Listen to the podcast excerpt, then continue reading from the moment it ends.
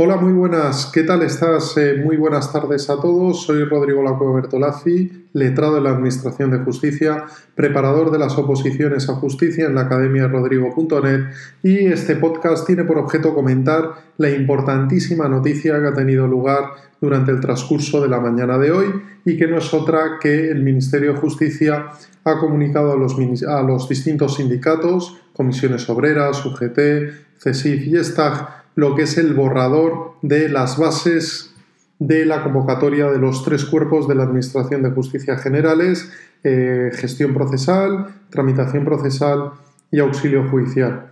Como sabes, eh, hubo un primer borrador a principios del mes de diciembre que se comunicó a los sindicatos y los sindicatos hicieron una serie de peticiones de modificar lo que es esa, esa orden ministerial por la que se establecen estas bases comunes.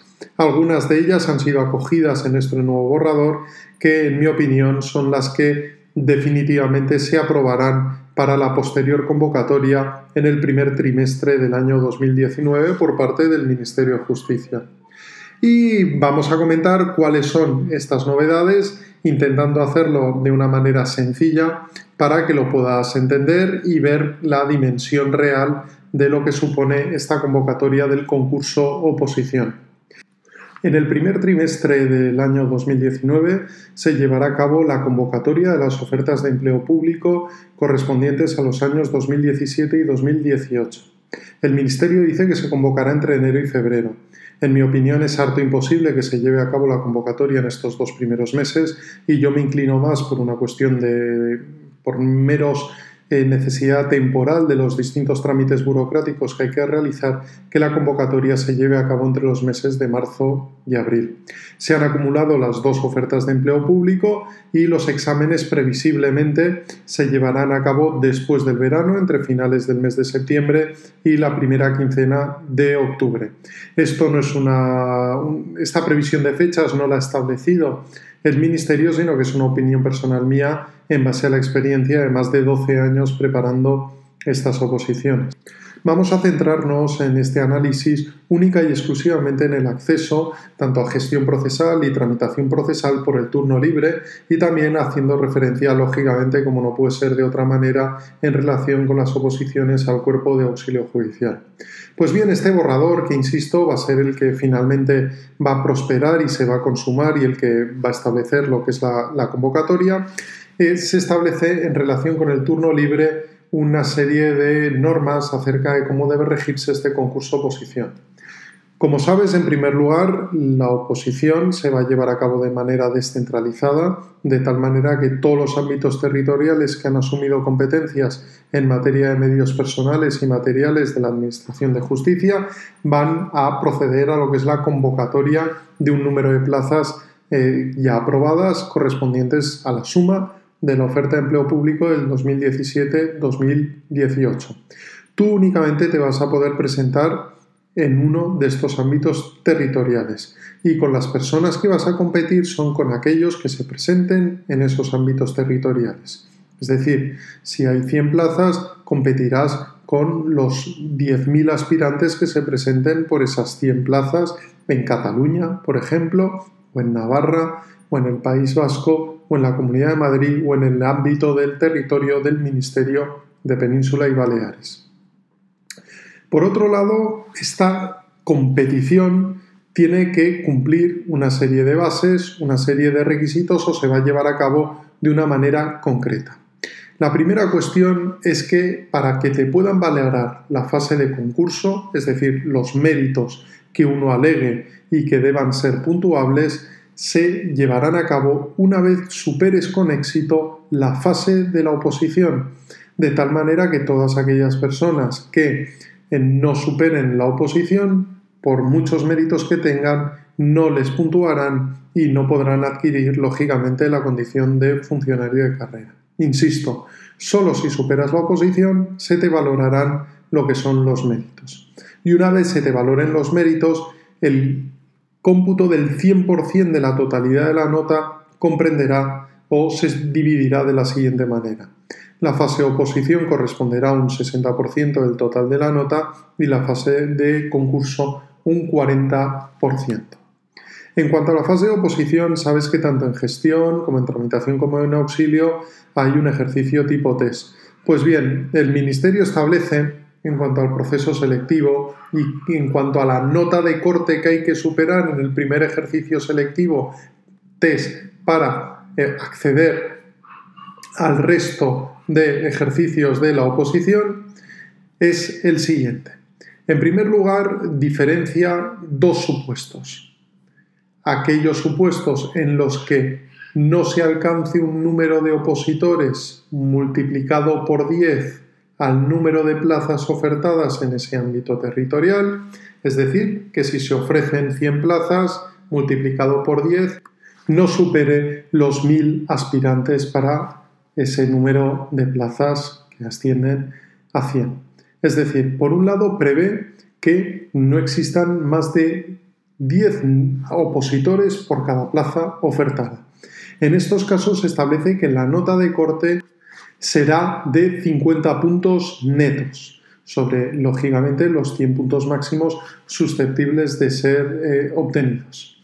Este supuesto podemos decir que es prácticamente de ciencia ficción que pueda darse en la práctica, porque si ya llevas estudiando tiempo estas oposiciones, si algo sabemos es que se trata de unas oposiciones súper masificadas. Hay una barbaridad de números de aspirantes en todos los ámbitos eh, territoriales y que superan este índice de 10 personas por plaza.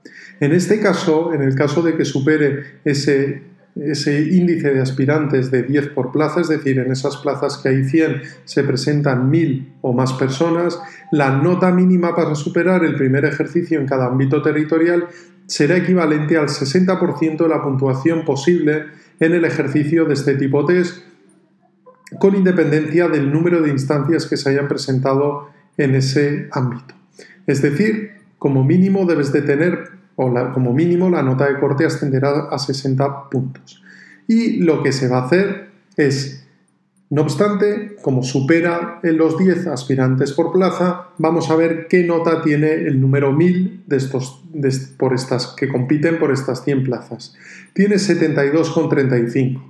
Entonces el tribunal se hará la siguiente pregunta.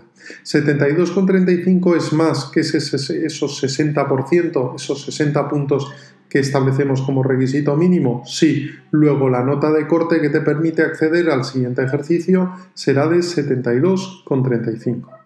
Esto significa que en estos supuestos en los que exista 10 aspirantes por plaza no tiene por qué ser la nota de corte 60. 60 es el mínimo, pero en todo caso tiene que ser superior y te aseguro que así lo será y bastante a esos 60 puntos.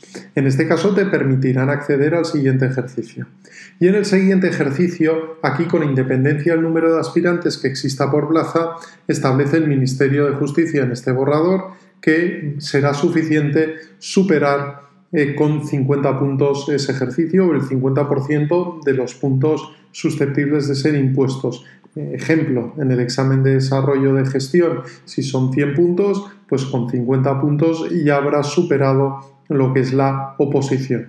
En estos casos y únicamente en estos casos es cuando se te va a valorar la, los méritos que hayas alegado. Entramos en lo que vendría a ser la fase de concurso no se sabe cuánto va a puntuar cada una de las casillas o cada uno de los méritos eh, que aparecerán en la convocatoria. Lo que sí se sabe es cuáles van a ser estos. En primer lugar, la experiencia acreditada en el cuerpo convocado. También la experiencia acreditada en otros cuerpos de la Administración de Justicia. Es decir, si yo me presento a las oposiciones de tramitación procesal, pero he trabajado un año o dos de auxilio judicial, pues me puntuarán lógicamente en menor medida que si he trabajado como tramitador procesal, pero también me puntuará. También la titulación de la licenciatura, diplomatura o grado universitario que uno tenga. No solo puntúa el tener derecho, sino también otras titulaciones universitarias. Así como la formación dentro que, que hayas llevado a cabo dentro de los últimos cinco años, recibida, acreditada documentalmente por un centro homologado por el Ministerio de Justicia o bien por el Instituto Nacional de Administraciones Públicas o por órganos competentes en formación de las comunidades autónomas o por otros agentes promotores dentro del marco de acuerdo de formación para el empleo. Es decir, cursos que hayas realizado a través de sindicatos en universidades como puede ser la UNED o en centros eh, de formación de empleo establecidos por las comunidades autónomas, cualquier tipo de formación oficial que hayas recibido, no de una academia, sino cualquier eh, formación oficial. En este caso nos valorarán. No sabemos a cuánto va a ascender cada uno de ellos, pero lo que sí que puedes comprender es que no es solo eh, o no es únicamente un guiño hacia los interinos que algún punto sumarán, sino también aquellos que tengan titulación principalmente de índole universitaria o que hayan aprobado en los anteriores convocatorias de oposiciones hayan superado esa nota de corte. También se va a valorar que haya superado la nota de corte en las anteriores oposiciones. Es decir, que también se busca premiar a aquellas personas que llevan tiempo estudiando estas oposiciones de una manera seria y de una manera continuada. Así pues las cosas. No sirve de nada tener méritos si no supero la oposición. Conclusión, ¿qué tenemos que hacer?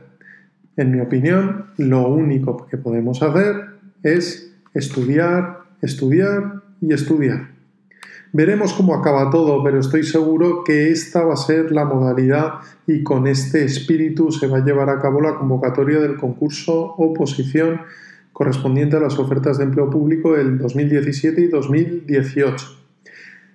Esta es mi opinión y, en fin, también te puedo hablar fruto de mi experiencia que cuando comencé a preparar se llevó a cabo esta modalidad de concurso oposición, dos convocatorias seguidas y puedo deciros que la mayoría de la gente que superó el proceso selectivo y que adquirió la condición de funcionario de justicia era pues eso, gente que había estudiado, no interinos, porque muchos interinos tienen el vicio, el defecto o la comodidad de estar trabajando, pero tienen un vicio muy importante que es que solo se pueden ir a estudiar cuando se va a producir la convocatoria. Y ponerte a estudiar cuando se va a producir la convocatoria, pues es mejor no ponerte a estudiar porque te gastas tiempo, gastas dinero para nada. En unas oposiciones solo acaban triunfando aquellos que demuestran tener unos mayores conocimientos. Y si bien es cierto que aquí se valora otros méritos distintos como es el tener carrera universitaria o el haber trabajado como interino, también es verdad que solo se te van a valorar estas cosas si superas los distintos ejercicios de la oposición. Y en el primero tienes que estar entre un número de plazas equivalente a 10 del, del ámbito territorial en el que te presentes ofertadas. Porque si no superas esa nota de corte no te dejan pasar al siguiente ejercicio. Y eso ciertamente no es una cuestión fácil, porque hay que estudiar mucho. Esta es la valoración que yo hago, espero que te haya resultado de interés y nos vemos en el siguiente podcast que será allá mediados del mes de enero, cuando ya tengamos, eh, una vez creo que se celebra la reunión con los sindicatos el día 14, próximas noticias que corroboren esta que os acabo de dar. Un abrazo y mucho ánimo a todos. Seguimos viéndonos.